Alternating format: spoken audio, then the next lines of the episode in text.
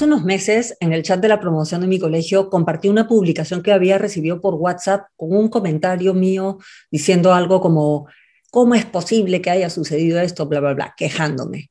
Y una amiga muy acertada me respondió diciendo que esa información no era correcta y que estaba incompleta. Por supuesto que de inmediato me disculpé, pero me dejó pensando un montón.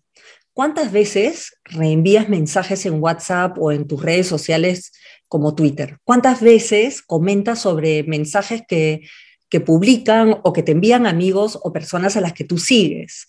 ¿Cuántas veces comentas sobre alguna noticia a tus amigos, a tus colegas, basándote únicamente en, en el titular? Yo he hecho las tres cosas y seguramente tú también. Lo hacemos con mucha frecuencia y es natural hacerlo porque recibimos estos mensajes generalmente de personas confiables, personas cercanas a nosotros o de personas que seguimos en redes sociales y que de alguna manera tenemos un sentido de pertenencia con ellas porque seguramente compartimos algún tema que nos une.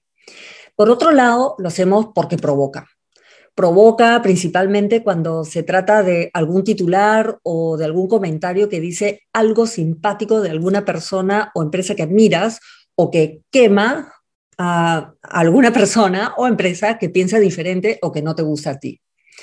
Creo que tuve mucha suerte de que mi amiga me corrigiera y me hiciera dar cuenta que, que estaba colgando mi opinión sobre la opinión de otros. Y eso es lo que llamo hipotecar mi opinión colgarse de la opinión de otros sin investigar, sin averiguar la totalidad de la información, sin analizar, sin entender el contexto, pone, pone en riesgo nuestra imagen personal.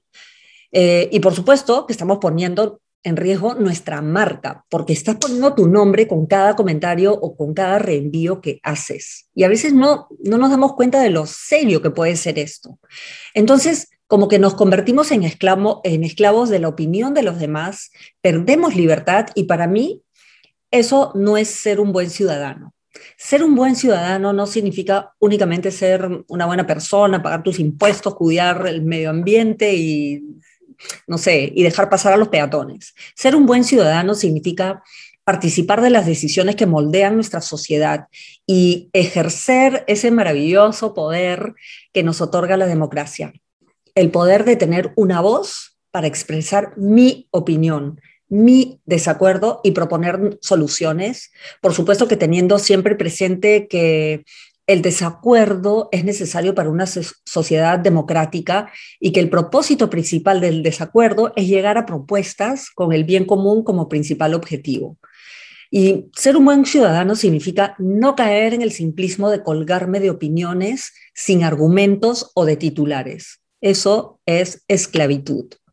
Significa que me preocupo, que me informo, que proceso la información y opino valientemente basándome en mi criterio y mis principios y no en mis pasiones y pensando en ese bien común y en lo correcto. Eso para mí es ser inteligente, eso es libertad. Y nosotros las personas tenemos que empezar a hackear nuestra mente para descolgarnos de este simplismo de ser uno más del montón que simplemente se cuelga de la opinión de otros. Ejerzamos esta libertad, este derecho, esta responsabilidad de procesar la información, de no creerla la primera, de hacer doble clic en lo que nos llega para emitir mi opinión. Recuerda que estás poniendo tu nombre, tu sello, tu marca en cada cosa que tú dices en redes sociales, en WhatsApp, en absolutamente todo.